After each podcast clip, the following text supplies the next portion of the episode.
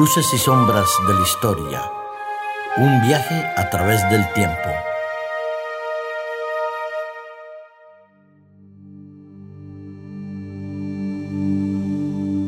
Qué privilegio y qué alegría tener con nosotros a un hombre cuya cultura y sabiduría siempre nos ha impresionado y nos ha llevado a conocer las luces y sombras de la historia.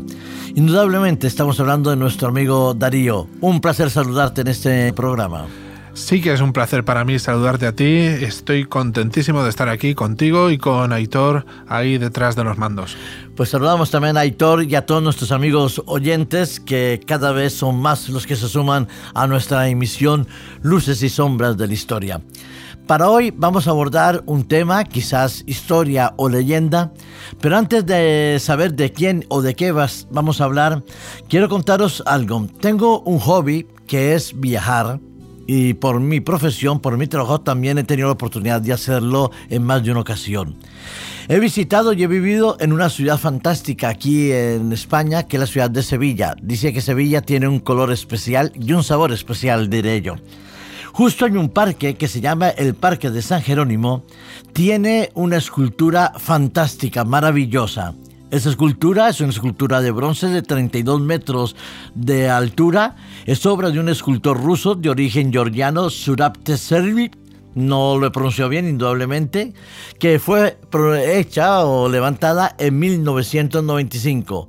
Fue el ayuntamiento de Moscú que se lo dio a la ciudad de Sevilla como un regalo. Fue indudablemente un bonito regalo. Es una escultura alta, digo, 32 metros. Está situada en el Parque San Jerónimo, en el lugar donde estaban eh, las plantas que abastecieron la Expo 92. Esta eh, escultura tiene una forma muy particular y tiene que ver con un mito y una leyenda. Se le llama el hombre nuevo, el nacimiento del hombre nuevo. Es lo que conocemos también los que viven en Sevilla y se conoce en el mundo, el famoso huevo de Colón, una escultura en el cual está ahí, dentro de esa armazón de bronce, Cristóbal Colón. En una mano tiene el pergamino y en la otra tiene el famoso huevo. Uy. El huevo de Colón a nuestros oyentes a lo mejor les suena un poco mal, pero, pero sí, es, es, una leyenda muy interesante y que tiene eh, distintos prismas, depende de cómo se aborde. Es eh, muy curioso porque este huevo de Colón hoy en día tiene una aplicación real. Pero si te parece, Paco, vamos parte por parte. Quizás vamos a hablar del origen, de en qué momento, en qué circunstancia, qué fue lo que pasó para que se pudiera conocer el famoso huevo de Colón. Pues mira, en España existe una costumbre, eh, que no sé si se da en otros países, pero, pero en España eh, casi siempre es así. Cuando alguien sobresale y cuando alguien tiene éxito en su, en su empresa o en su, lo que ha llevado adelante y tiene éxito, la mayor parte de la gente que está a su alrededor tiende a quitarle importancia. De tal manera que eso es algo habitual, eso es algo, pues si no se te hubiese ocurrido a ti, pues se hubiera ocurrido a cualquiera. Bueno, pues...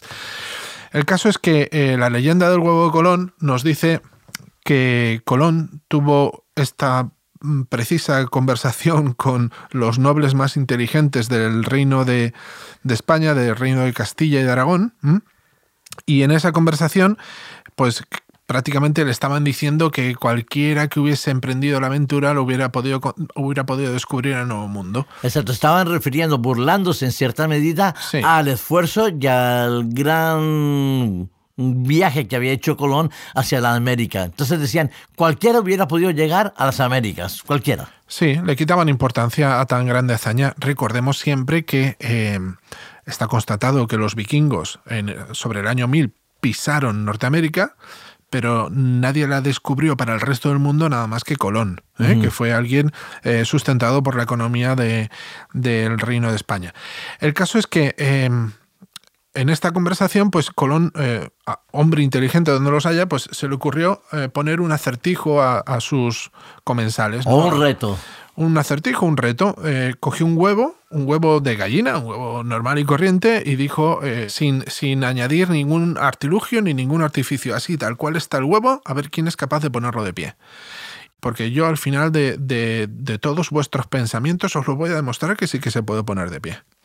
Y evidentemente uno tras otro, un noble tras otro, fueron probando a ver quién lo podía poner de pie tal cual, ¿eh? sin utilizar nada más. Y la verdad es que es harto complicado. No sé si nuestros oyentes lo estarán haciendo en casa, pero si cogen un huevo y lo tratan de poner de pie, es muy, muy complicado. Yo intenté y la verdad que no lo logré. No lo logré. Ponerlo de pie, no lo logré. Entonces, ¿qué fue lo que hizo Colón? Pues Colón eh, cogió el huevo y lo clavó encima de la mesa con un golpe seco, que me disculpen nuestros oyentes, pero hizo así, lo clavó fuerte y evidentemente se rompió por la base, pero el huevo se quedó de pie. Y, él dijo la famosa frase de eh, eh, la Tierra es redonda y se demuestra así, ¡pam! ¿eh? Mm. Puso el huevo roto sobre, sobre la mesa, lo rompió y se quedó de pie, efectivamente. Pues sería un poquito lo que rompió la cáscara de abajo. Lo justo lo justo porque yo intenté hacerlo y lo que hice fue que cuando di el golpe con el huevo hice una tortilla en la mesa. Entonces hay que acertar justo la presión exacta para que se rompa un poquito el cascarón en la punta y quede efectivamente el huevo de pie. Sí, eh, estamos seguros de que Colón seguramente lo intentó más de una vez para que le saliera bien en esa cuestión. Y esto pues es una, una leyenda, algo que recogen algunos historiadores. No sabemos si realmente ocurrió de verdad o no. ¿eh? Parece ser que sí, pero la verdad es que Colón ahí demostró algo que la mayoría de nosotros no tenemos en cuenta. Y es que a veces, y esta es la aplicación para la vida real, a veces la solución a nuestros problemas está ahí eh, cerca, está a nuestro alcance, y sin embargo tenemos que pensar de otra manera, tenemos que pensar diferente para poder alcanzar y llegar a la solución y al éxito. Yo me imagino que aquellos que estaban alrededor de Colón en aquel momento eh, se habrían dicho, ah, eso cualquiera lo puede hacer. Y a lo que Colón les diría, me imagino, oye, había que hacerlo primero. Entonces, la importancia es quién lo hace primero, pero sobre todo lo que tú estás diciendo, que creo que es fundamental en el siglo XXI nosotros debemos aprender a romper esquemas y a pensar de manera diferente para construir algo positivo en el futuro. Estamos rodeados de ese, de ese tipo de, invenciones y no nos damos cuenta, pero eh, estamos rodeados. Mm, por poner un ejemplo, podríamos poner el ejemplo de, los envases de, leche, los Tetra ¿eh? que, que, es algo tan sencillo, se le podría haber ocurrido a cualquiera y sin embargo solo se le ocurrió a un par de hermanos británicos que hoy en día están forrados, ¿eh? pero la verdad es que es un, es un, invento muy sencillo y muy fácil de llevar a cabo.